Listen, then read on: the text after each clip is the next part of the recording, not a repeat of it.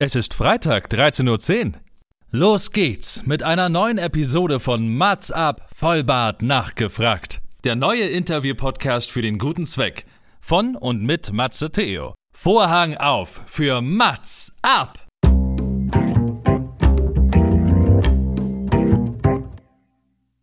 Mats ab, Vollbart nachgefragt ist noch ein neuer Interview-Podcast. Es kommen Leute zu Wort, die Matze Theo, das bin ich. interessant findet und die vorher noch nie die Gelegenheit hatten, ihre spannenden Geschichten zu erzählen. Zehn Fragen, Naja, also fünf. oh, noch fünf. Ja, also zehn in Summe. Oh, egal. Im Anschluss an das Gespräch verabreden sich beide zu einer guten Tat. Mats ab, Erika die Witt. 13.10 Uhr oder eine Uhrzeit eurer Wahl und an einem Ort eurer Wahl, denn dieser Podcast, den kann man ja auch überall und immer hören. Wie übrigens auch den Podcast meines heutigen Gastes, darauf kommen wir vielleicht später nochmal zu sprechen. Ich habe heute was ganz ähm, Tolles vor, denn äh, mit guter Laune sitze ich mal wieder vor meinem Gast in physischer Form und nicht nur in gedanklicher Form oder getrennt von irgendwelchen Glasfaserkabeln, denn ähm, ich treffe mich mal wieder mit einem Gast im Mats Up Hauptstadt Studio. Darüber freue ich mich sehr. Wer ist dann heute mein Gast? Ähm, er ist Schauspieler, Singer, Songwriter und Aktivist aus Berlin, sage ich mal so. Man kann sagen, alles fässt er mit Herzblut und Leidenschaft an. Aktuell zu sehen in der Amazon Prime-Serie Love Addicts spielt er neben Magdalena Laubisch oder Malaya Stern Takeda oder Dimitri Abold sowie Annette Frier einen von vier HamburgerInnen, die sich in einer Selbsthilfegruppe treffen und auf hm, unterhaltsame Weise ihr Sex- und Beziehungsleben analysieren und ordentlich auf den Kopf stellen lassen. Dass mein Gast TV kann, bewies er unter anderem auch im Tatort, in dem Film Windstill, Louis von Beethoven sowie auf der Theaterbühne. Was es ihm aber besonders angetan hat, ist die Liebe zur Musik. Seit frühester Kindheit liebt er das Klavier und das zeigt er besonders in den aktuellen Song So nah wie noch nie. Was treibt so einen jungen Künstler um? Wie bereitet er sich eigentlich auf Produktionen und auf Musikprojekte vor? Warum ist ihm grünes Drehen wichtig? Ob Filme, Serien, Songs und Engagement, ich denke, er steht für das große Ganze ein. Das ist das Gute, um nicht zu sagen, das ist die Liebe. Nähern wir uns diesem interessanten Künstler mit einzigartigen Fragen. Herzlich willkommen, Anselm Brescott. Ja, vielen Dank. Das war äh, eine sehr, sehr schöne Begrüßung. Und äh, ja, vielen Dank. Sehr schön. Ich muss gerade nur grinsen. Das ist toll und dieses Intro kann man erwerben, ja, das darfst du nutzen für, als, als Signatur für deine E-Mails oder auch für, für Mailbox. Interessant, ich habe nämlich gerade heute jemanden angerufen, da habe ich das allererste Mal diese Ansage gehört, äh, bitte haben Sie etwas Geduld, diese Mailbox ist nicht verfügbar. Was? Hä? Ich Ja. finde, ich liebe Mailboxen. Ich liebe es auch auf Mailboxen raufzuspringen, auch wenn ich gar nichts zu sagen habe. Aber das mache ich regelmäßig. Das mag ich sehr gerne. Ist das deine Jobbeschreibung? Du hast nichts zu sagen, aber machst es regelmäßig. Denn regelmäßig ist vielleicht das Stichwort.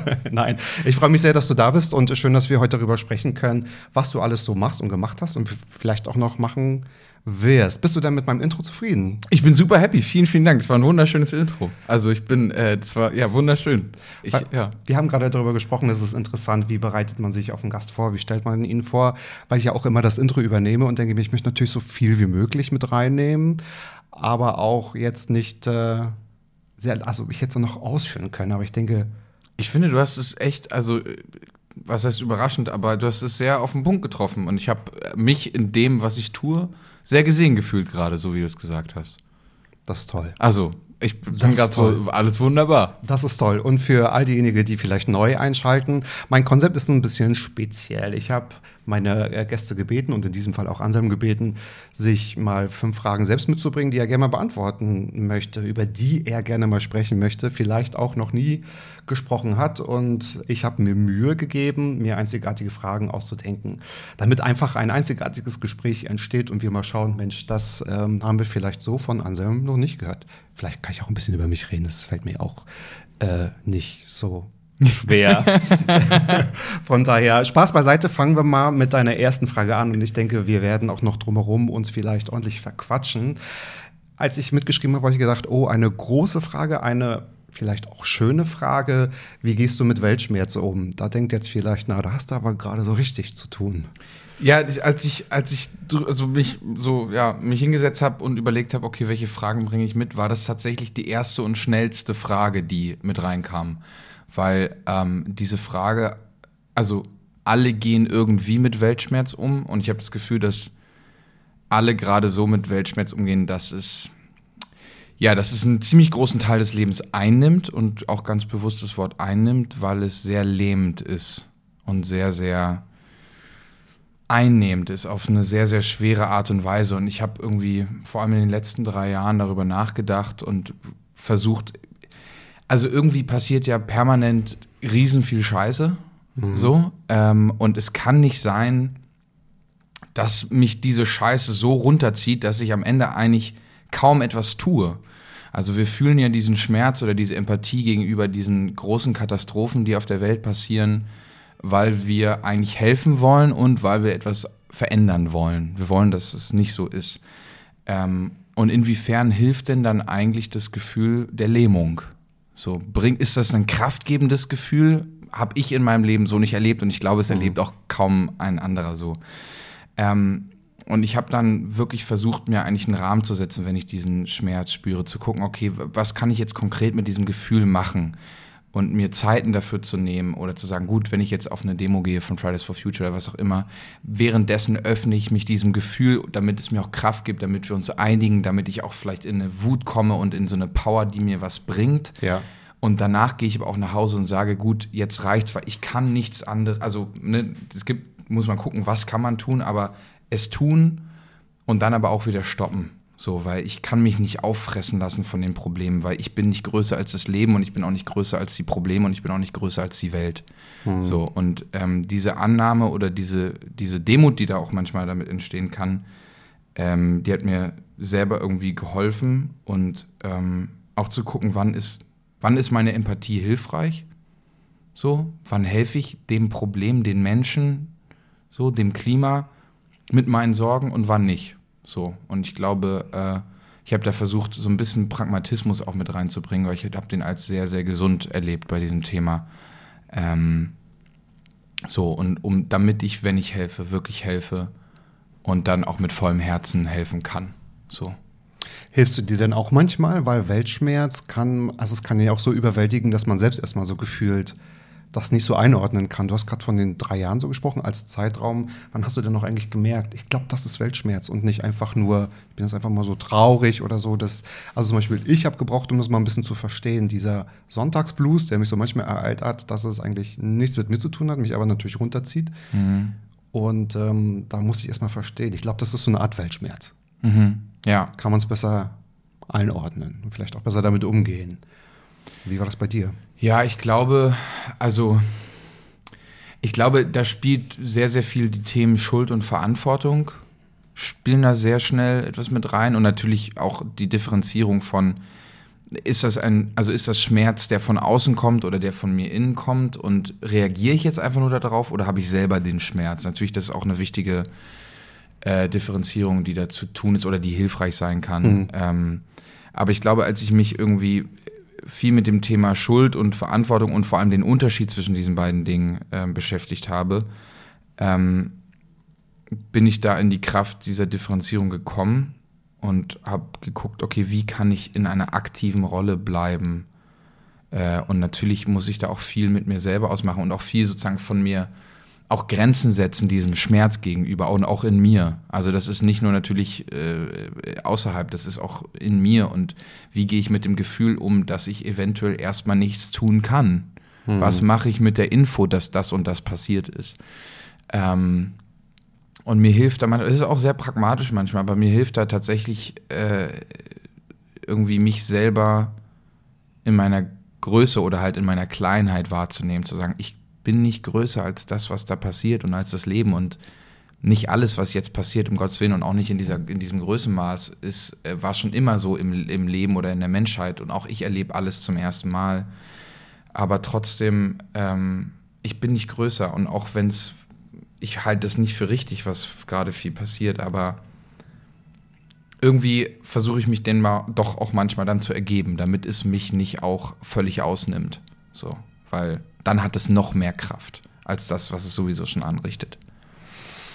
Ja, man muss ja wahrscheinlich auch seine Energie irgendwo dahin richten, dass man was bewirken kann. Kannst du daraus auch etwas ziehen für deine Arbeit, dass du wahrscheinlich, keine Ahnung, dich in die Wut reindenkst oder so die Themen, die dich bewegen oder dann wahrscheinlich auch, bist wahrscheinlich viel in Kontakt, wenn wir gerade über Friday, äh, Friday for Future sprechen, dass man, oder die Interaktion mit anderen, dass du das so aufnimmst, kannst du da irgendwie was ähm, kanalisieren und sagen, das fühle ich denn, um Songs zu schreiben oder mich auf Rollen vorzubereiten? Ja, also ich meine, der, ich habe einen Song geschrieben, sozusagen in Andenken an Fridays for Future, but We Stand Up heißt der. Und der ist, nachdem ich von einer Demo wiedergekommen bin. Ähm, so, heutzutage würde ich, glaube ich, den Song ganz anders schreiben und äh, machen, aber trotzdem habe ich den aus dieser Wut und aus dieser, also aus einer Bewegung gemacht, weil ich hatte immer das Gefühl, hier sind so viele Traurige, hier fühlen sich so viele schuldig und sind so gefangen. Und ich möchte eigentlich auf einer Demo das Gefühl haben, dass wir uns bewegen. Ich möchte eine Einheit spüren, ich möchte eine Bewegung haben und vor allem nach vorne. Also dieses, dieses Lebendige. Also ich möchte eigentlich so eine Vulkanqualität haben. Ich möchte bald mitten zusammen ausbrechen und zu sagen, Alter, das geht hier gar nicht, was hier gerade passiert. Ähm, und das war dann schon eine Inspiration auf jeden Fall. Ähm, und wenn ich auf einer Demo bin, dann habe ich meistens danach keine Stimme mehr, weil ich so laut schreie und ich bin auch gerne jemand, der äh, anfängt zu schreien, so und dann diese ganzen Rufe und dann äh, baller ich durch bis, also manchmal, ich hatte auch einmal, wo ich dann irgendwie Blut in der, äh, im, hier drin hatte, weil ich so laut geschrieben habe und das kommt dann schon auf. Ähm, und je nach Rolle natürlich. Aber ich glaube, dieses Thema mit Schuld und Verantwortung, was da ja ein Riesenthema ist, das Ja. kommt in ganz, ganz viele Rollen mit Ja. rein. Ähm, das ist immer, das inspiriert permanent, glaube ich, diese beiden Themen. Das kann ich mir vorstellen. Nun sind wir ja eigentlich auch in Ausnahmezeiten, muss man mal sagen. Wie optimistisch bist du, so wenn du in die Zukunft schaust? Was glaubst Ja, du? was, also, was heißt optimistisch? Also, ich glaube, äh, äh, es passiert wahnsinnig viel Scheiße gerade. Ähm, Oh ja. so, und, und mein Optimismus ist so absurd, es klingt, die Sinuskurve. Ähm, weil, wenn, wenn ich wirklich reingehe in das Konzept von ich bin nicht größer als, als, als das Leben und, und, und Wachstum und diese ganzen, die ganzen Naturgesetze und so, dann wird es aus meiner Sicht, wird es vielleicht nicht gut, so was passieren wird. Das bestimmt nicht. So, die Zerstörung, die passiert, die wird wahrscheinlich noch mehr und wird Überhand nehmen, so.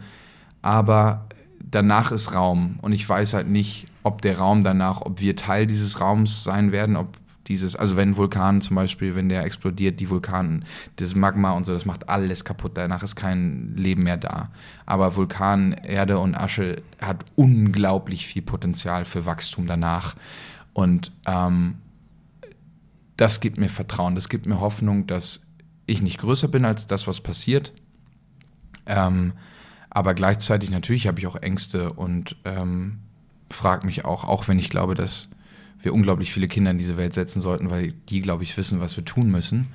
Ähm, aber natürlich stelle ich mir auch die Frage, gut, was ist, wenn ich ein Kind in diese Welt setze? Wenn, keine Ahnung, ein dritter Weltkrieg bevorsteht oder wenn die Klimakrise passiert. Ähm, aber am Ende haben wir trotzdem auch, glaube ich, die Fähigkeit zu vertrauen und einander zu haben und dann ich vertraue irgendwie dem Leben so.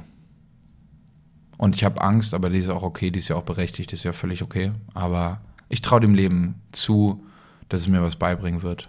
So. Vielleicht hilft uns die Angst, jetzt vorsichtiger zu werden, um vielleicht die klugen Entscheidungen zu treffen. Ja, und ich glaube, Angst ist ja, Angst kommt ja, Angst ist ja eigentlich ein Signalverstärker auf eine Art und Weise von Sachen, die schon da sind. Und die Angst kommt erst so von, jo, jo, jo, guck jetzt mal hin. Und in, äh, in Angst steckt ja genauso wie in Ja, Nein steckt, steckt ja in Angst auch Mut oder in Angst auch Vertrauen. So, und ich glaube, jeder Mensch kennt das Gefühl, wenn man, wenn man Entscheidungen aus Vertrauen und aus, aus, aus einem Selbstwertgefühl heraus trifft. Äh, und ich glaube, da liegt eine große Stärke drin. Und ähm, ja, ich glaube, da kann man irgendwie lang gehen. Und die Angst ist da und die ist auch, also auch okay. So. Ich habe keine Angst vor der Angst. Oh, das ist gut. Keine Angst vor der Angst, weil in den meisten Fällen ist sie ja irrational, weil man gerade ja nicht, also das ja nicht immer um Leben und Tod geht. Daher kommt ja eigentlich das Gefühl Angst, ne? So das äh, Signal von früher. Also die Menschheit ist gut. Die Erde ist eigentlich schön. Da schauen wir mal, was dann noch so passiert. Jetzt kommst du mit einer Frage um die Ecke, wo ich erst denke, hm, die wurde dir doch bestimmt schon mal gestellt. Aber du hast gesagt, ja, ja, ja, ja, ich habe vielleicht eine neue Antwort. Mhm. Ähm, die ist nicht einzigartig, aber bestimmt sehr interessant. Schauspielerei oder Musik? Genau, diese Frage wurde mir eigentlich schon immer gestellt. Wahrscheinlich. Und, und alle Menschen, also irgendwie ist das auch so immer, Du musst dich entscheiden wahrscheinlich. Ja, ne? Genau, entscheiden und Hauptsache, du bist ganz greifbar als Mensch. Du bist Ja. ganz so, ich kann dich klar einordnen. ordnen. Du Genau, wie der Gegenüber dich einordnen möchte. Genau, Das- ja, ja, genau. genau, Ich, genau. Und das ist ja auch, also ich meine, dieser kontrollierende Gedanke oder diese Einordnung kommt ja auch äh, irgendwie so aus einem sehr kapitalistischen Bild von wegen, okay, wie können wir dich verkaufen? So, wenn es einfach ist und simpel und klar, Mhm. Ja. dann ist es auch so ähm, sellable, so, dann geht es. Ich weiß gar nicht, ob es ein Wort ist. Ergibt auf jeden Fall Sinn, glaube ich. Ähm, und ich habe irgendwie äh, überlegt, weil manchmal macht mich das völlig verrückt, weil es ist nicht nur Schauspiel und Musik, was ich mache. Ähm, da sind irgendwie so sehr, sehr viele andere Sachen, die noch nebenbei passieren, die ich auch tue. Oder den Podcast, den ich gemacht habe. Per Du? Perdu, genau, der heißt Perdu, könnt ihr euch gerne anhören. Ja. Ähm, und ich war auch schon irgendwie, habe auch schon im, im Sound gearbeitet für, für kleine Filme oder werde auch noch ein, selber irgendwie als Regie ab. Also es sind ganz, ganz viele Dinge. Und äh, wenn ich die, wenn ich nicht darüber nachdenke, fühlt sich das nie an wie verschiedene Dinge. Und ich habe mich gefragt, warum das so ist und ähm, bin dann irgendwie darauf gekommen, dass ich einfach Werte verfolge ähm, und diese Werte, ich gucke immer situativ, wie diese Werte sich ausleben wollen, welche Form der Kommunikation die brauchen. So. Genauso wie, keine Ahnung, wenn du dir, äh, wenn du Musik machst und dann hast du eine Idee auf der Gitarre, das klingt dann schon nach einem Genre und ein Genre erzählt für mich eine Art und Weise von Kommunikation. So, ähm, und dem gehe ich nach. Also ich höre dem zu, was zu mir kommt, also den Impuls, was ich habe. Und so gehe ich dann diesen Impuls nach. Und wenn es, ja, das kann dann in Schauspiel enden, das kann dann in Musik sein, es kann ein Podcast sein. Ähm, weil beim, weil beim Schauspiel zum Beispiel, da kriege ich ja eine Rolle, da kriege ich einen Text, da kriege ich schon etwas, was vorgefertigt ist auf eine Art und Weise. Ich habe natürlich noch einen Spielraum, aber ich spreche durch einen Charakter heraus. Also ich spreche für jemanden.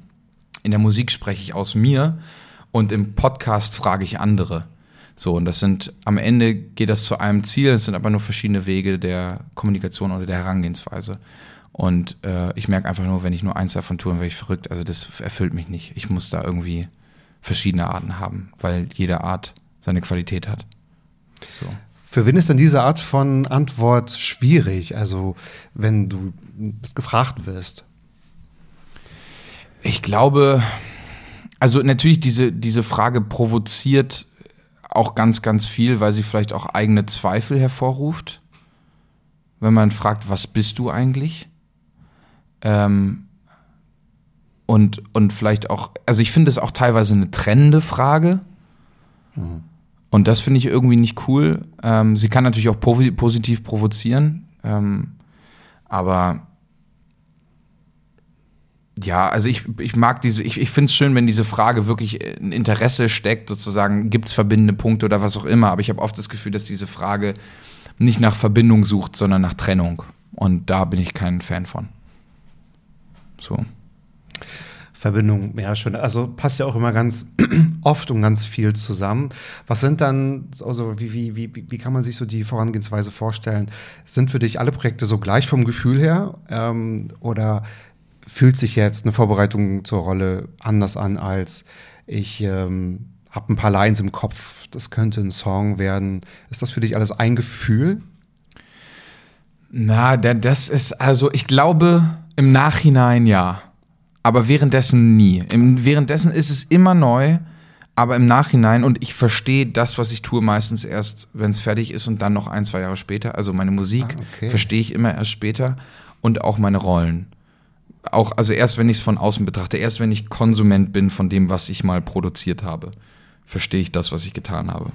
Also müssen wir jetzt über Beethoven eigentlich sprechen, oder? Genau. Das war so vor, vor drei Jahren. Ja, ja, genau. Ja, ja, zum Beispiel Beethoven. Das ist total, also ist ein gutes Beispiel, weil das auch da, ich habe diesen Film irgendwie sieben oder acht Mal gesehen, weil der lief dann auch auf dem Festival und dann habe ich ihn mit Freunden geguckt und so. Und erst nach einer Zeit habe ich auch da wieder Dinge verstanden, weil ich, egal was ich tue, auch bei der Musik, ähm, sehr, ein sehr, sehr intuitiver Mensch bin und mich auch zu großen Teilen als Raum für etwas sehe, was was sozusagen der gefüllt wird von nicht von meinem Ego oder von mir, sondern einfach ich öffne mich für Dinge und dann kommen halt Dinge zu mir, Impulse oder was auch immer. Ich weiß nicht woher, Ja. aus dem Universum oder Gott oder die Welt oder weiß ich nicht, der Pflanze neben mir, keine Ahnung, weiß ich nicht. Ähm, aber deswegen ist jede, jede Vorbereitung immer neu. Manchmal kommen Themen und manchmal bin ich so, boah, jetzt nicht schon wieder dieses Thema. Aber andererseits bin ich so, gut, okay, wenn das jetzt irgendwie kommt, dann wird da noch irgendwas drinstecken. So. Und dann, wenn ich es mich von außen dann wieder sehe, denke ich, aha, ach so, ach so, okay. Dann Ah, okay. manchmal kommen Themen zu dir, ne? Ge- ja, genau, Das ist genau, auch nochmal so ein, so ein Thema. Schön, ich liebäugle gerade hier so mit deiner dritten Frage und ich finde es toll, dass die Fragen so groß sind und vielleicht auch, ja, dass wir so hervorragend ins Philosophische ähm, abrutschen. Worauf freust du dich in deinem Leben? Das ist eine tolle Frage. Ja, ich mag das auch sehr Toll. gerne. Weil, also, ich möchte einmal so auch herausstellen, einfach die Qualität von Freude und von positiven Dingen wird so oft so krass unterschätzt, auch bei Problemen. So, also, ne, sei es auch in der Kunst der Darstellung von Problemen. Und ich bin ein Riesenfreund von Freude und Kraft und den, den, äh, den Blick darauf zu setzen und einfach auch zu erinnern, wie stark das ist. Worauf freue ich mich in meinem Leben? Also, ich freue mich ähm, auf mehr Partys. Ähm, da, ist, ein- da kommt ein kleiner Hintergrund dazu. ähm, das klingt jetzt erstmal so, ja, Partys sind schön. Ich habe. Hast du ähm, deinen Energy Drink rausgebracht? Dann Ge- Nein. ähm, nee, ich habe angefangen ähm, vor vier, fünf Jahren oder so, habe ich dann nicht mehr abends, also mein Geburtstag zum Beispiel, dann nicht mehr irgendwie abends einfach sich einen reinkippen gehen oder so, sondern ich habe angefangen, einen Brunch zu machen und dann wirklich wildfremd, also was heißt wildfremd, aber 40 Leute und jetzt auch gar nicht immer nur die allerbesten Freunde, aber einfach, wo ich sage, ey, ich möchte einfach, dass Menschen zusammenkommen und dass wir dann irgendwie, dann habe ich gekocht für 40 Leute, dann haben wir irgendwie trotzdem 16 Stunden gefeiert, aber halt mittags angefangen und sind, sind mehr im Gespräch gelandet und jetzt habe ich ich wollte eigentlich nach Neuseeland jetzt. Das hat alles nicht geklappt, weil ich nochmal krank geworden bin. Aber davor habe ich so eine kleine Abschiedsfeier ge gefeiert und da habe ich alle Freunde gebeten, etwas mitzubringen, was ihnen etwas bedeutet. Ein Impuls, irgendwas. Ähm, und dann kamen die unterschiedlichsten Sachen und das war wunderschön, weil manche Menschen haben was, äh, es waren vor allem meine Kolleginnen von der, von der Schauspielerei, die haben Texte mitgebracht. Schön. Ähm, oder dann Und hat, vor, vorgetragen. vorgetragen, Also genau. Eine, eine genau, meine Kollegin Malaya Stern-Takeda, Grüße gehen raus. Ähm, die hat mir Goethe ins Gesicht gespielt. Sie hat gesagt, leg dich bitte in meinen Schoß und jetzt spiele ich dir etwas vor. Und das war eine, ein, ein so wunderschöner Moment. Und ich habe auch Freunde, wo ich, wo ich gar nicht so wusste, also bei manchen, oh, manche hätte ich so, weiß ich nicht, hatte ich ein bisschen eine Idee, was sie vielleicht mitbringen. Und bei manchen kamen Sachen raus, wo ich dachte, wow, ist es wunderschön, dass du hier was mit uns teilst. Etwas, was dir wichtig ist, ein Impuls, eine Anekdote. Einer hat einfach so zehn Witze mitgebracht. Das war super. Es war so unterschiedlich. Und das ist eine Sache, worauf ich mich freue, dass man Ja. sozusagen einfach Sachen provozieren kann, so aus Menschen etwas rausholt oder einfach nur fragt, was ist dir wichtig? Und da entsteht so eine Seligkeit und so eine Herzlichkeit untereinander und das gepaart mit einem schönen Abend und einem guten Getränk. Wunder, wunderschön. Also das sind auf jeden Fall Sachen, äh, auf äh, die ich mich freue. Und dann generell ähm, ist ein Riesenthema, ist einfach Wachstum, generelles Thema Wachstum. Ich finde es wunderschön. Ähm, und das ist ja das Schöne, dass wir Zeit haben, weil Zeit ist ja der Ursprung für Wachstum oder gibt die Möglichkeit. Und ich liebe das, auch wenn es manchmal herausfordernd ist. Aber da freue ich mich wahnsinnig drauf im Leben. Ähm, und ich habe mir jetzt noch aufgeschrieben, oh, das ist auch sehr groß. Ich sage erstmal das einfache Essen.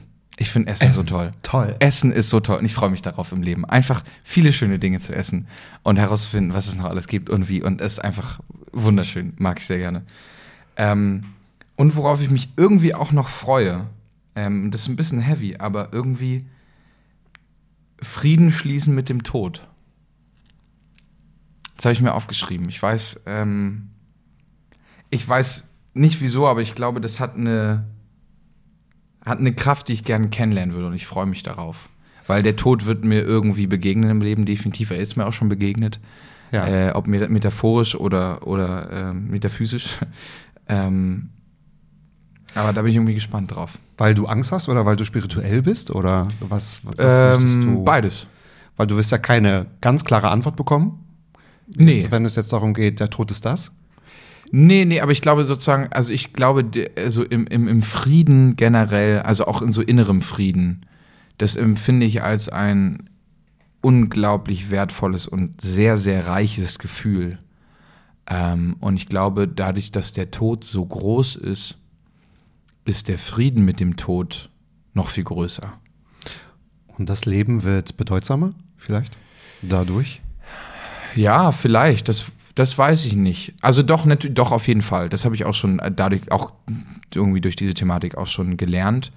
Ähm, zum Beispiel bei der Beerdigung von meinem Opa, das war einer der lebendigsten Momente meines Lebens. So. Ähm, aber ja, ich, also dieser Frieden interessiert mich einfach. Irgendwie, weil ich ihn auch schon teilweise erlebt habe. Ähm, und ich glaube aber auch trotzdem auch durch sozusagen meine Spiritualität oder durch die Fähigkeit zu glauben, ähm, habe ich schon, habe ich einfach ja den Tod auch anders kennengelernt als nicht als Ende, sondern einfach so stereotypisch auch als Anfang oder als eigentlich auch als etwas, was weitergeht und wo eine Power drin steckt, wo ich so denke, alter Falter, ist das krass. Also das ist äh, hat so eine Ehrfurcht und so eine so eine schöne Haltung dem Leben auf einmal gegenüber. Also der Tod hat eine schöne Haltung dem Leben gegenüber auf eine Art und Weise irgendwie. Ja. Das heißt, Frieden mit dem Tod oder mit dem Thema heißt, das kurz zu verstehen und einzuordnen und Ich weiß nicht, wie kognitiv das am Ende sein wird. Das weiß ich nicht. Ich glaube, da liegt auch eine große Kraft einfach nur im Fühlen und im Nichtwissen. Ich bin ein großer Fan von Nichtwissen. So, weil da, äh, da steckt auch eine Naivität drin, die sehr, sehr wertvoll ist, glaube ich. Hm, das stimmt, ja. Ja. Es ist mir tatsächlich auch auf Beerdigung schon passiert, dass ich immer einen kurzen Moment, also neben dem Traurigsein, immer gedacht habe, es klingt vielleicht jetzt ein bisschen albern, aber ähm, wenn ich ähm, auf die Urne oder auf den Sarg geschaut habe, dass ich gedacht habe, die Person weiß es jetzt. Mhm. So nur kurz, so krass, die Person weiß es jetzt. Entweder ja oder nein. Ja. Ist da was oder ist da nichts? Das ist irgendwie ganz interessant. Ja, total, ja. Ja. ja. und es ist halt einfach eine Veränderung, die keiner Veränderung gleicht. Der Tod.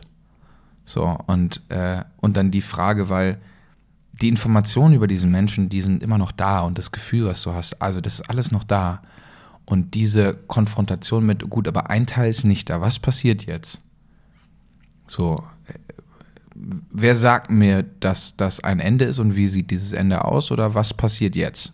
Weil es ist ja ein Strich, eine ganz klare Veränderung. Und da liegt irgendwas Krasses drin.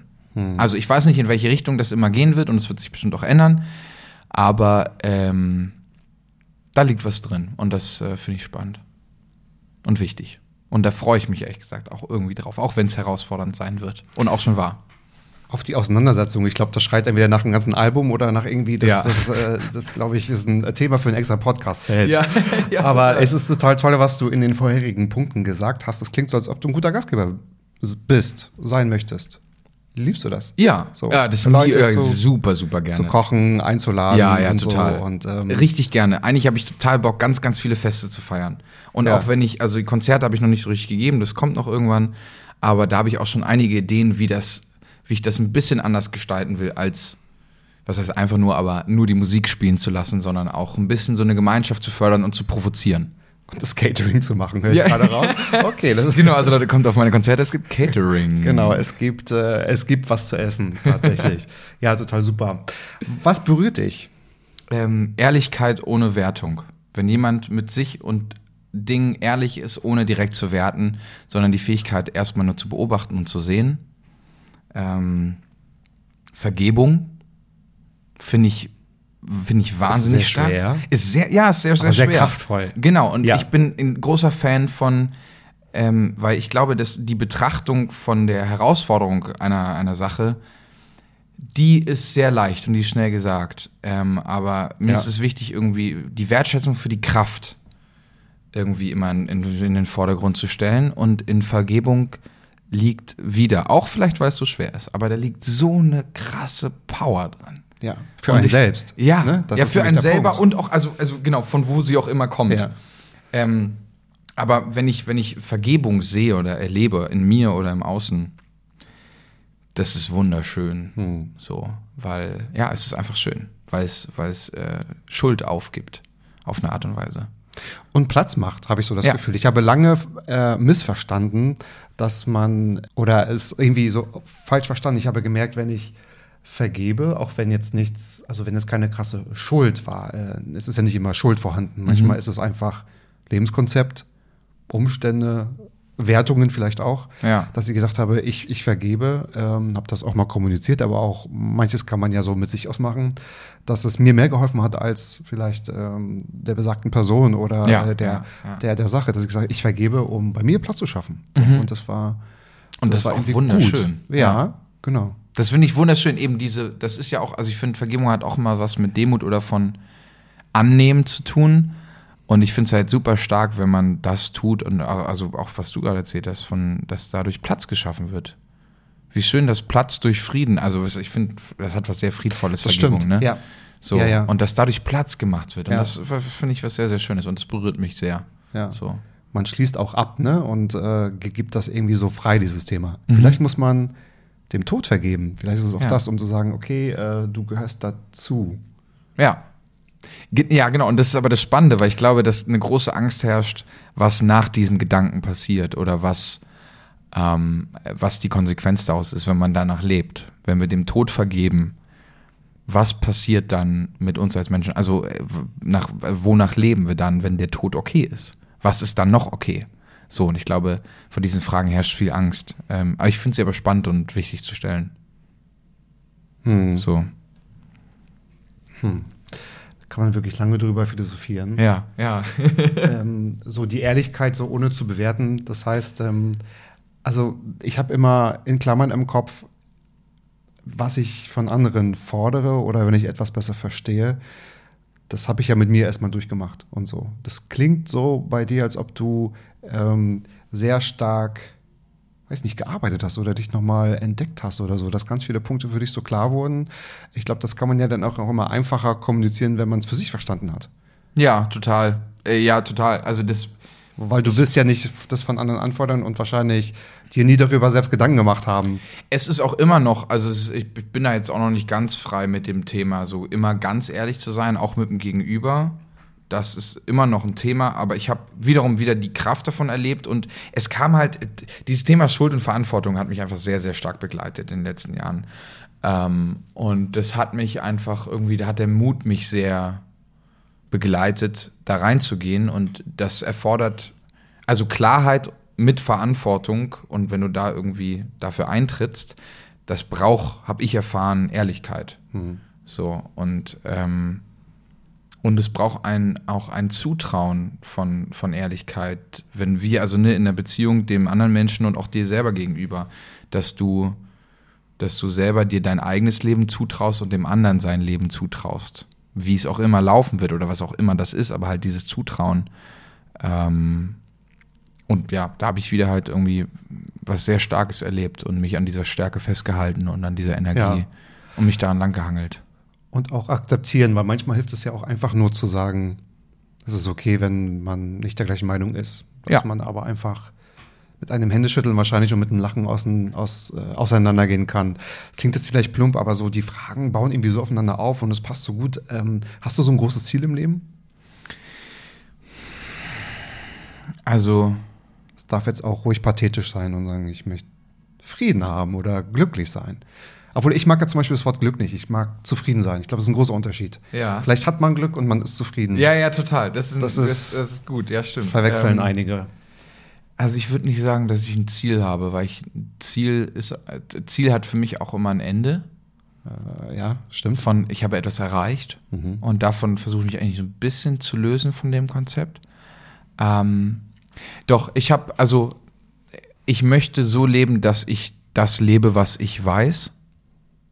Und und mein Ziel, also ich, ich tue schon, das, da habe ich viel dran gearbeitet, ich tue schon sehr, sehr viel von dem, was ich will, aber ich möchte diese Werte leben und miteinander leben und durcheinander erleben und ich möchte Wachstum von außen erleben und von innen und das Miteinander und mit der größtmöglichen Achtung und dem Respekt.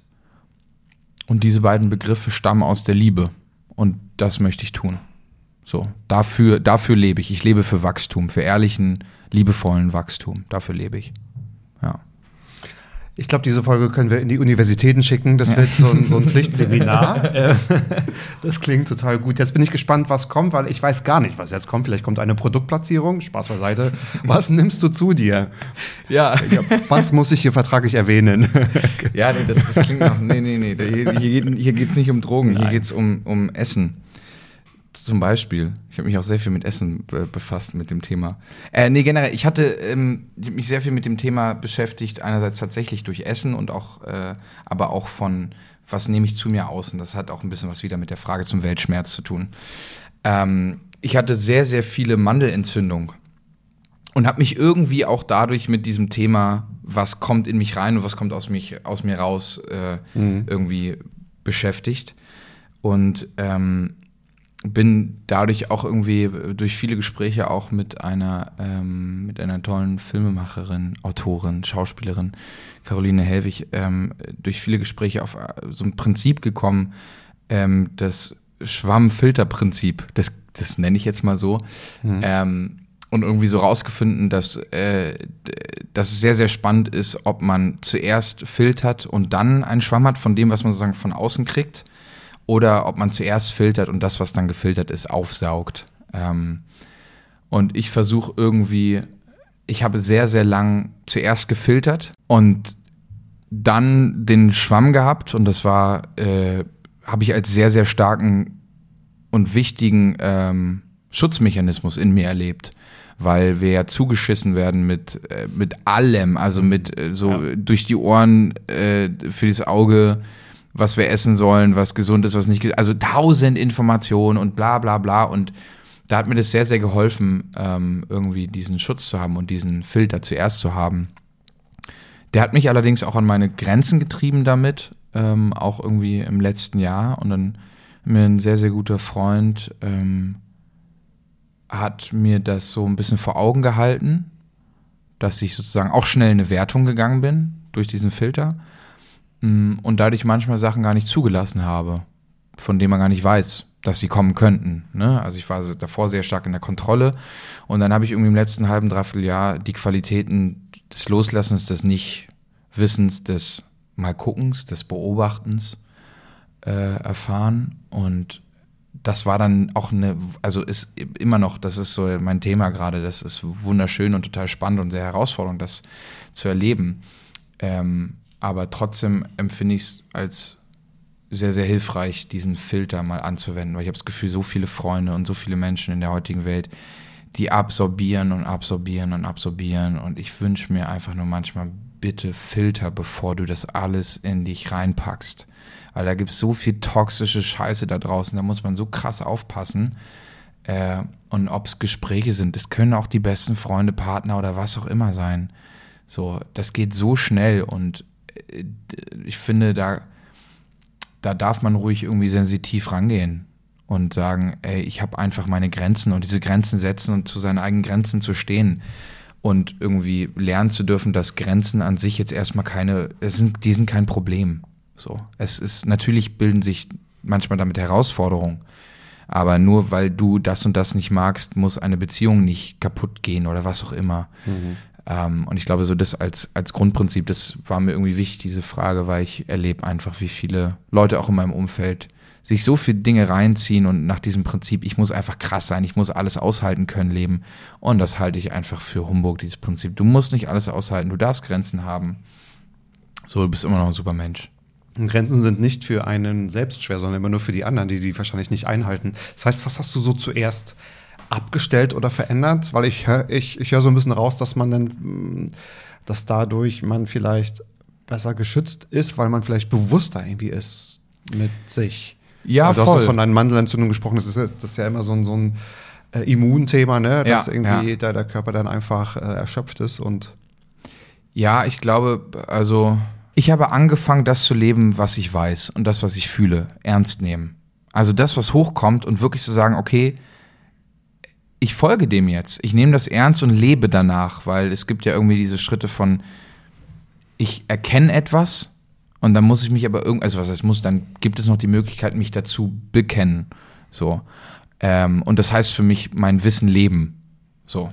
Ähm, und das habe ich angefangen. Und manchmal ist das so krass nervig, weil, weil das von dir Dinge fordert, auf die du keinen Bock hast. So. Wenn du einfach merkst, nein, ich kann, es, es raubt mir einfach so viel Kraft, aber ich habe Bock, keine Ahnung, jetzt da noch mitzugehen, aber es raubt mir einfach Kraft. Und ich habe Bock auch zum Beispiel meinen Beruf gut zu machen, dann kann ich irgendwie heute Abend nicht noch rausgehen und einsaufen. So, und das mit 18 und ich mache gerade mein Abi, aber ich arbeite schon und kann einfach nicht, gut, ich könnte natürlich auch verkadert am Set sein, möchte ich aber nicht. So, und da einfach das anzunehmen, zu sagen, gut, wenn ich das will, muss ich vielleicht auch was anderes dafür loslassen. So, das ist irgendwie, glaube ich, so wie ich das gemacht habe. Also ernst nehmen vor allem. Ernst nehmen und Prioritäten setzen und sich trauen, Prioritäten zu setzen. Ich glaube, das ist auch, Ja. mh, das ist, glaube ich, auch ein Thema von, von bestimmten, irgendwie, von einem bestimmten Alter, aber ich glaube, es ist immer hilfreich, irgendwie. Es wird immer Thema sein, aber so fängt man, glaube ich, an, das zu verstehen. Und du hast vorhin gesagt, ehrlich sein, ohne Wertung, glaube ich, ne? hast du gesagt, oder ohne Bewertung. Ja, das ist, das ist toll, wie die Fragen so sehr unterschiedlich sind und sich zuerst gar nicht so lesen, aber die Antworten so, so stimmig sind. Ob ich das auch schaffe mit meinen Fragen, weil eigentlich ist ja jetzt der einfache Job für dich vorbei. Ja. Du kennst ja deine Fragen, weil das sind die Themen, die dich äh, beschäftigen. Und also vielen Dank dafür. Das, ist, das war sehr, sehr, sehr interessant. Ich kann dir aber sagen, ich glaube, wir gehen in die ähnliche Richtung, weil ich habe mir natürlich schon gedacht, dass wir in diese Richtung äh, gehen, dass wir die ein oder andere, das waren ja nicht spirituelle Antworten, aber diese großen Fragen uns ähm, stellen wollen.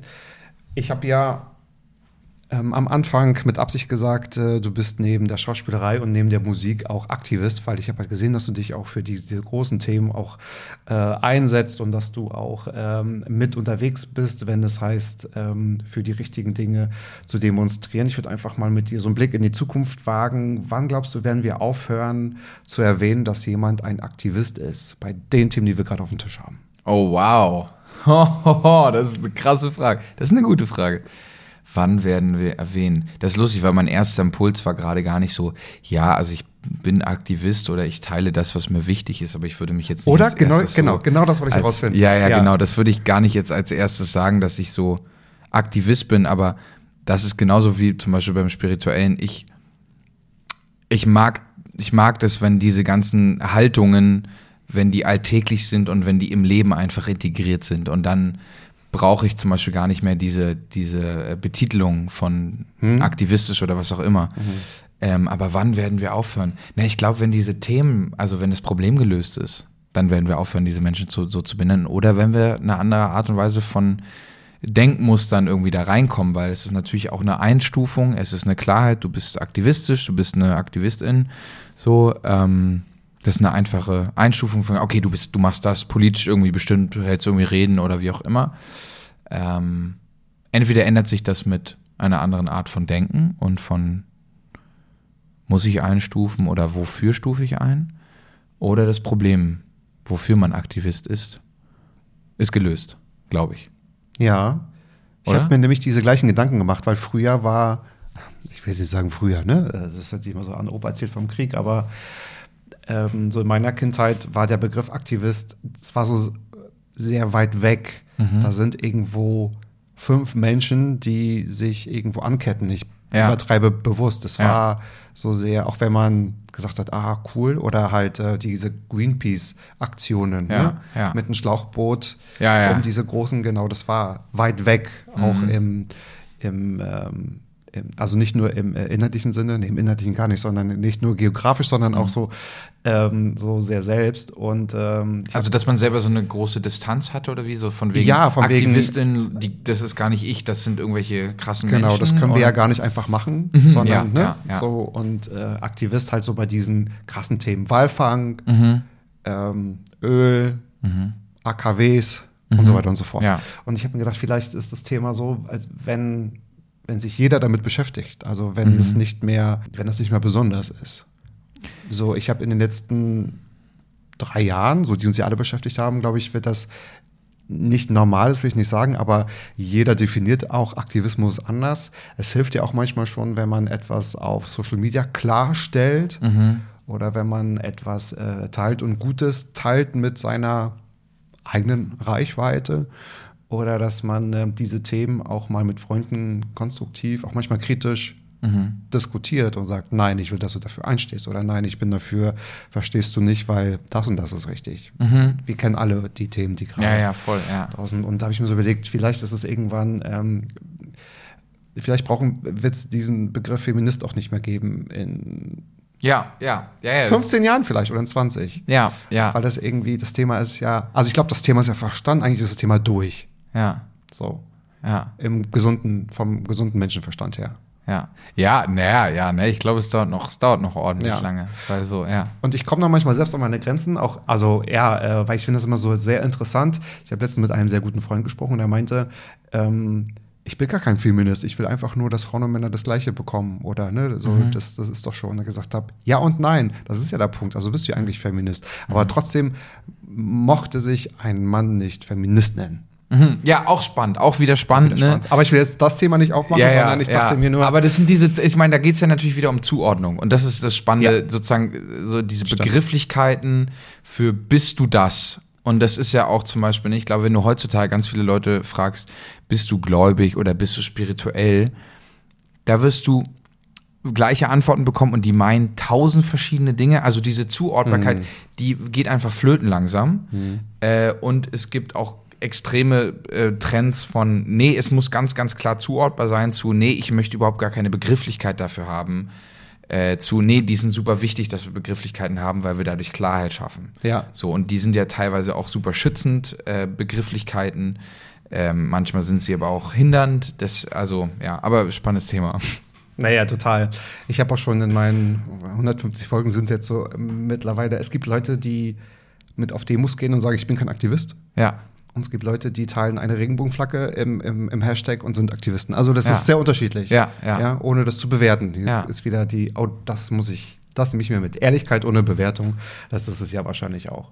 Okay, also entweder müssen wir alle das Problem lösen, liebe ZuhörerInnen, oder wir müssen alle das Gleiche tun.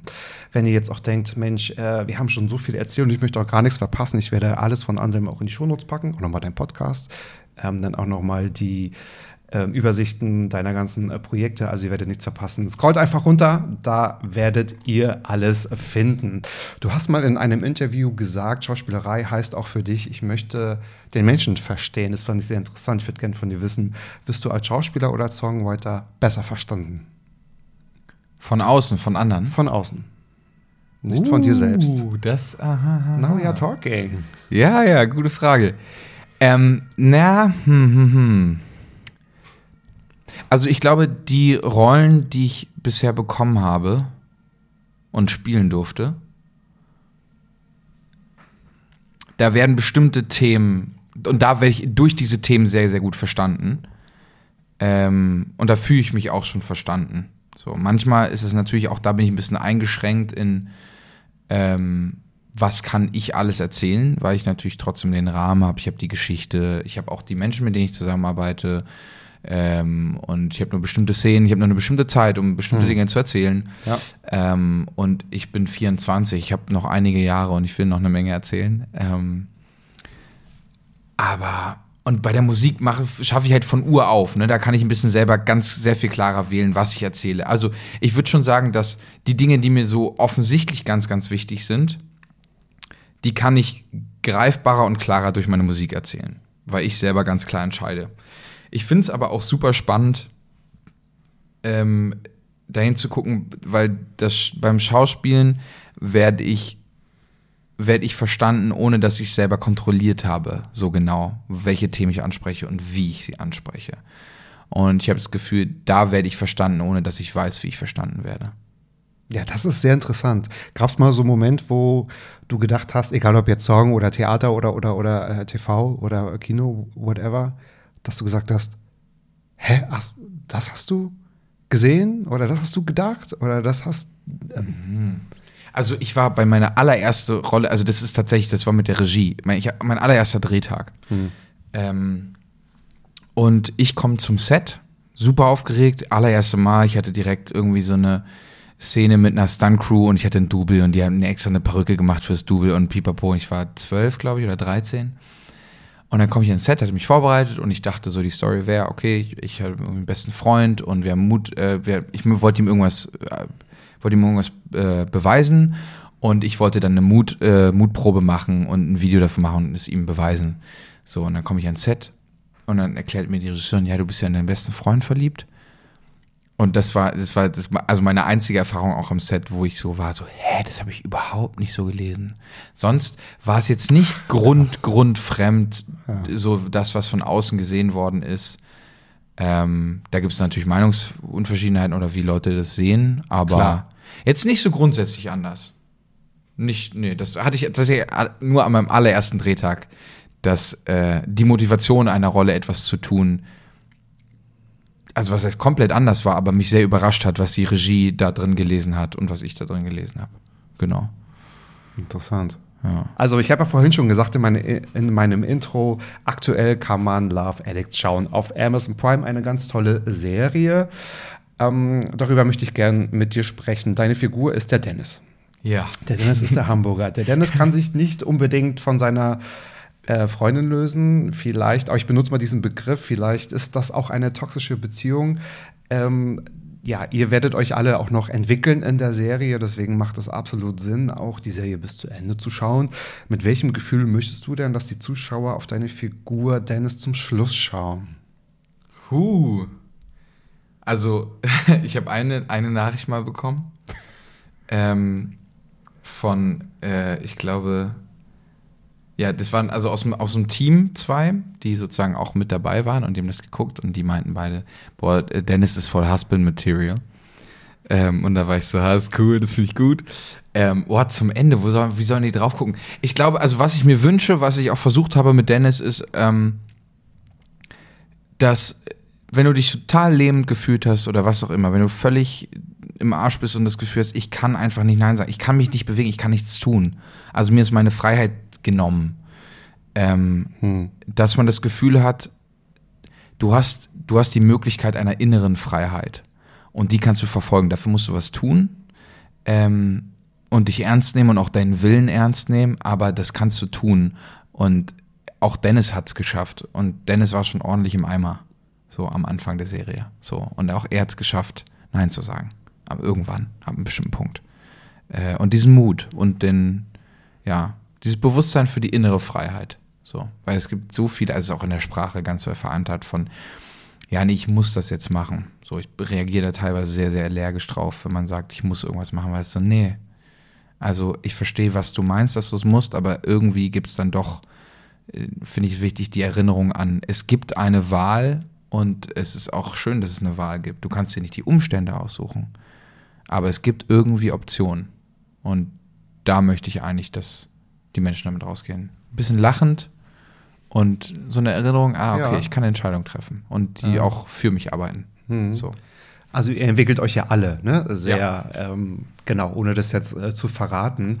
Vielleicht hätte der Dennis mal diese Podcast-Folge auch hören können, ne? Also so Ehrlichkeit ohne Bewertung und so. Ich glaube, da wäre einiges auch besser gelaufen, aber ich finde das, ähm, ja, vielleicht, ich will nicht sagen, ich habe mich da wiedergefunden, aber ich, äh, da gibt es ja so manchmal so Triggerpunkte, wo man halt merkt, irgendwie, ah, da hat man eher gesagt, ja, ja, schon gut zu den anderen und sich irgendwie verstellt und etwas gemacht, was man irgendwie überhaupt gar nicht wollte, wo, weil Ja. man vielleicht niemanden verletzen wollte oder so. Ja. Weil man sich vielleicht nicht getraut hat. Weil man gesagt hat, okay, dann wird vielleicht auch etwas, ähm, ähm, etwas schwierig. Die Frage stelle ich immer gerne, ist jetzt keine einzigartige Frage, sondern eine so, so zwischendurch. Ähm, wie ist denn das Gefühl, du hast ja ein Dennis-Gefühl, sag ich mal, während der Dreharbeiten gehabt. Und das, Ja, das, es wird doll. ja wahrscheinlich nicht alles genommen worden. Ne? Ihr habt wahrscheinlich ganz viel gedreht und auch in der unterschiedlichsten Reihenfolge. Und dann, als du es gesehen hast, äh, wie matcht das Gefühl von Dennis bei den Dreharbeiten und das Ergebnis? So, denkt man Boah, sich irgendwie, äh, oh, wow, okay, das habt ihr draus gemacht? Oder interessant, dass äh, auch im Zusammenspiel und weil ich denke immer, wenn ich auch so ähm, selbst in irgendwelchen Projekten was mache, ich finde es krass, was manchmal schon alleine Schnitt und Musik machen kann. Um Ja. alles zu zerstören, alles zu verändern oder alles noch mehr so äh, zu pushen, dass man denkt, so jetzt, jetzt heul ich, jetzt ist es egal, was da gespielt wird.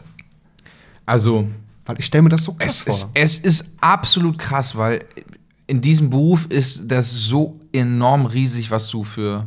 Also, es kann auch sein, dass du nicht das Vertrauen hast, aber da arbeiten so unglaublich viele Menschen, während du, während du arbeitest und auch schon davor. Ja. Äh, und alle arbeiten für das Bild und du bist im Bild. So, du trägst dieses Bild. Gerade wenn du als irgendwie als Hauptrolle, du trägst dieses Bild und diese Serie. So. Ähm, und danach äh, arbeiten noch sehr, sehr viele Menschen dran und die können das sehr, sehr stark beeinflussen auf die oder die Art und Weise. Ähm, Und du musst das abgeben, ne? Du kannst ja, Ja, nicht hardcore. sagen, sorry, alles über meinen Tisch. Also ist ja klar. Genau, also genau. Ich habe da ja gar keine, also in der, in, der, in der Musik ist es, ich habe mit, mit ähm, einem Kumpel drüber gesprochen, der in der Musikszene ist. Ähm, und der war irgendwie, der hat mich auch gefragt, wie ist das denn? War irgendwie beim, beim, bei MusikerInnen da, die checken ja nochmal und das wird eigentlich nur, wenn die das cool finden, alles und dann geht das raus. Das ist bei uns jetzt überhaupt nicht, ne? Also ich habe keine ja Ahnung. ich hab zu lange meine- dauern, klar. ja, logisch. und ich habe aber auch nur meine drei, vier Takes und natürlich kann ich, könnte ich nochmal sagen, du, ich fand es jetzt nicht so gut, dafür habe ich natürlich meine Vorbereitung, aber Hm. ich kann jetzt sagen, können wir noch einmachen, aber dann that's it. Ich kann es selber nicht angucken, ich kann nicht entscheiden, wie es geschnitten wird. Aber auch das ist ja das Schöne, weil es am Ende eine Zusammenarbeit ist. Und Hm. bei Love Addicts waren sehr, sehr viele tolle Menschen dabei. ja, großes Ähm, Team, ne? Ja, ja, Also, voll. Und das waren wunderschöne, wunderschöne Menschen dabei, äh, denen ich sehr, sehr dankbar bin und wir wirklich eine tolle Lebenszeit zusammen verbracht haben. Ähm, und ich mich sehr gefreut habe. Ich war auch sehr, sehr gespannt, was daraus gemacht wurde. Ähm, und bin selber ein großer Fan. Ähm, und habe auch ganz, ganz anders dann zum Beispiel auch von meinen KollegInnen irgendwie das Spiel verstanden, wieso die so gespielt haben. Habe ich erst, als ich es geguckt habe, weil ich Krass. teilweise manchmal ein bisschen skeptisch war, während wir gespielt haben. Ja. Jetzt jetzt nicht so, jetzt ich fand es jetzt nicht scheiße, aber einfach nur so, dass ich manche Sachen nicht verstanden habe. Und das habe ich dann später gesehen. Mm, Und das war sehr, sehr schön.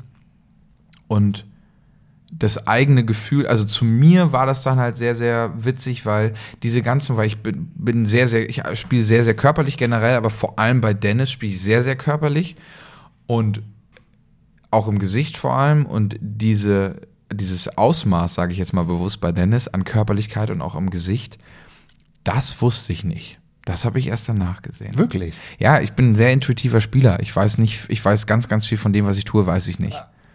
Ja, weil man es hinterher versteht. Aber das ist ganz interessant, weil es ist noch nicht so lange her, als ich das geschaut habe. Ähm, am Anfang, wie er steht und wie er zum Schluss durch Hamburg läuft, äh, Mhm. oder gerade äh, nicht du, sondern Dennis, das äh, schon, man sieht das. Ja. Ja. ja, ja, und also diese Reise, natürlich ist es manchmal, habe ich mir schon überlegt, okay, was ist jetzt, aber ich habe eher, ich habe eher so gesagt meinem Körper, okay, ganz kurz, du bist jetzt da. Was passiert da? Und dann hat er was gemacht, mein Körper. Also ich öffne mich einfach dafür und dann macht er. Und dadurch bin ich mir nicht allen bewusst. So, und auch jedes Zucken, das ist jetzt nicht, das ist nicht kognitiv gesetzt. Das ist intuitiv gesetzt. Ähm, und das lässt einfach Überraschung offen, kognitive Überraschung später, wenn ich es dann selber sehe. Denk, aha, das Ja. hast du da gemacht. So doll hast du, ach so, oh Gott, Ansem. Ja. Ach so, nee, okay, dann ist alles gut. Oh Gott, na, na. Aber es ist ja das sehr ist schon Dennis, ja, spannend. aber ja. dafür bist du ja auch Schauspieler, das ist interessant, ja. Ich denke, das darf ähm, jeder selbst entscheiden, weil manchmal möchte ihn, also man möchte ihn Dennis entweder einmal in den Arm nehmen oder einmal schütteln ja. oder Ja, voll. so. Hm. Ja. Aber gut, aber gut. also ja, Dennis. schaut gerne mal rein, es ist ganz amüsant. Was ist denn das Nachhaltigste an deiner Kunst? An, also an der Kunst, die ich tue? An deiner Kunst, ja. Ja. Das, was Ähm, du schaffst und rausgibst. Ich glaube, die Intuition, dass ich, dass ich es irgendwie heilend tun möchte, aus Liebe tue und auch sehr, sehr, vor allem bei der Musik, in meinen Texten, da bin ich schon sehr, sehr spezifisch und ich bin da sehr, sehr kritisch gegenüber anderen Texten, weil ich empfinde andere Texte und auch sowieso die Kunstszene und auch vor allem die Musikszene.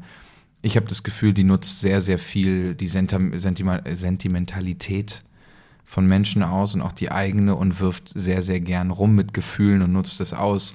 Und ich bin da sehr, sehr äh, kritisch und sehr, sehr bewusst damit, was ich sage und wie ich das sage. Also zum Beispiel in einem meiner Songs sage ich, ähm, do something out of love, do something for your pain. Und andersrum hätte ich es niemals gesagt. Ähm, und äh, genau. Und ich glaube, das ist das Nachhaltigste, die Liebe, wie ich Liebe sehe und wie ähm, unbedingt ich die Teil meiner Kunst sein lasse. Ja. Raum für andere und das erst hinterher verstehen. Das ist irgendwie, ja, ich habe das Gefühl, mit jeder Antwort, mit jeder Frage haben wir dich nicht anders kennengelernt, sondern unterstreichen nochmal alles Vorhergesagte. Irgendwie passt das, als ob wir uns abgesprochen hätten, aber ähm, das Haben wir nicht. Es haben wir nicht. Äh, Das ist ja auch das Konzept und es geht aber so weiter. Diese Frage ist einzigartig für dich hoffentlich, aber nicht für alle anderen Gäste, weil die stelle ich allen Gästen. Ich finde die nämlich ganz interessant. Sie wurde mir mal gestellt in der Zeit, wo es mir nicht so gut ging und habe ich gedacht, okay, ja, jetzt muss ich mal wirklich nachdenken. Und sie holt einen immer noch mal bewusst ins Hier und Jetzt. Haben geschafft. Jetzt habe ich natürlich den Spannungsbogen hier aufgebaut und Druck aufgebaut. Was ist in deinem Leben bereits schon so gut, von dem du möchtest, dass noch ganz viel mehr davon passiert? Das ist eine schöne Frage. Die Seligkeit und die Herzlichkeit, die ich von meinen, von meinen Liebsten erfahren darf. So, und die ich auch mit denen teilen darf. Das ist irgendwie, ähm, ja, die beiden Dinge und der Mut zum Wachstum wieder. So, diese Dinge irgendwie. Ich glaube, davon habe ich schon ganz, ganz viel erleben dürfen, in mir und außerhalb von mir. Ähm, und auch ganz viel gemeinsam innen und außen gleichzeitig. Und davon möchte ich mehr und öffne mich dem und äh, habe auch schon ganz, ganz viel davon erleben dürfen. So, das ist sehr, sehr schön. Toll. Ja. Es kommt dir auch zugute, auch in deinem Beruf, oder? Du lernst ja so viele Menschen kennen in den jeweiligen äh, Projekten und so. Und von daher glaube ich, dass du auch viel Optionen zum Wachsen, glaube ich, bekommst, oder? Das ist Ja. ähm, immer wieder neue Situation. Ist wahrscheinlich auch nicht alles toll. Nicht jeder ist nett, nicht jeder, also das passt ja auch nicht immer zur Uhrzeit, zur Stimmung, zur Überhaupt Vorstellung, nicht. ne? Aber Ja. das gehört dazu. Voll. Ja, ich glaube, es gehört dazu und vor allem ist es, ähm, ich, ich erinnere mich einfach immer wieder selber daran, dass ich äh, eigene Entscheidungen treffen kann, wie ich auf Dinge zugehe und wie ich damit umgehe. Und natürlich setze ich auch ich Grenzen. Ähm, auch bei meiner Arbeit und mit Menschen, wo ich denke, hm, hm, so, aber ich merke einfach, wenn, wenn ich da irgendwie einen Raum sehe für diese Herzlichkeit, Seligkeit, Wachstum, was auch immer, dann öffne ich meine Arme und dann Rock'n'Roll-Attacke. So. Rock'n'Roll-Attacke, liebe ZuhörerInnen. Ich hoffe, wir haben für euch einen Raum, wie hast du es gerade genannt, der Liebe, der Zuneigung, der Fürsorge hier empfunden. Denn äh, für uns war es so. Hoffentlich, frage ich doch mal, hast du das Gefühl gehabt, du hast irgendwas Neues erzählt? Ja, total, voll. Ich war, ich finde es mega schön. Ich hatte das Gefühl, ich könnte mal so das erzählen, was mir, was mir wichtig ist. Mega schön. Vielen Dank für diesen Raum, den auch du mir gegeben hast. Gerne, gerne. Und schwupps ist mal so eine Stunde einfach rum. Es Ja. ist Wahnsinn, wie die Zeit vergeht. Aber insgeheim habe ich es mir doch so vorgestellt. Also es äh, ist so wie es ist so gekommen, wie ich es mir vorgestellt habe. Vielen Dank, dass du dir die Zeit genommen hast, um so viel zu erzählen. Und vielen Dank für deine tollen Fragen. Ich hoffe, wir konnten ein bisschen was rausgeben, dass der eine oder der andere oder diejenigen, die das irgendwie möchten, auch selbst mal darüber nachdenken und sich hinterfragen, was ist so Frieden, was ist Wachstum, wo wachse ich. Und ähm, bin ich gerade happy und habe ich eigentlich schon genügend Amazon Prime geschaut und einfach mal deine Songs gehört. ja. Ja. Hört meine Songs. Nein, ja, vielen, vielen, vielen Dank. Es ist ja einfacher, wenn ich sage, hört seine Songs, als wenn man sagt, äh, hört mal meine Songs. Von daher, nee, äh, kann ich das aber nur Hört empfehlen. Musik, hört Musik. Hört doch Musik, da steckt sowieso immer ganz viel Liebe drin. So, Gute Spaß Musik. beiseite. Also, es hat mich sehr gefreut, dass du heute mein Gast warst und äh, hier im Studio warst. Seid auch wieder mit dabei, liebe ZuhörerInnen. Nächste Woche, jeden Freitag, wie gesagt, 13.10 Uhr, Mats ab Vollbart nachgefragt. Überall, wo es Anselms Podcast auch gibt, also fast überall. Bis dahin, tschüss. Auf Wiedersehen. Tschüss. Mats ab. Ballim, ballim. So. Mann, du bist gefeuert.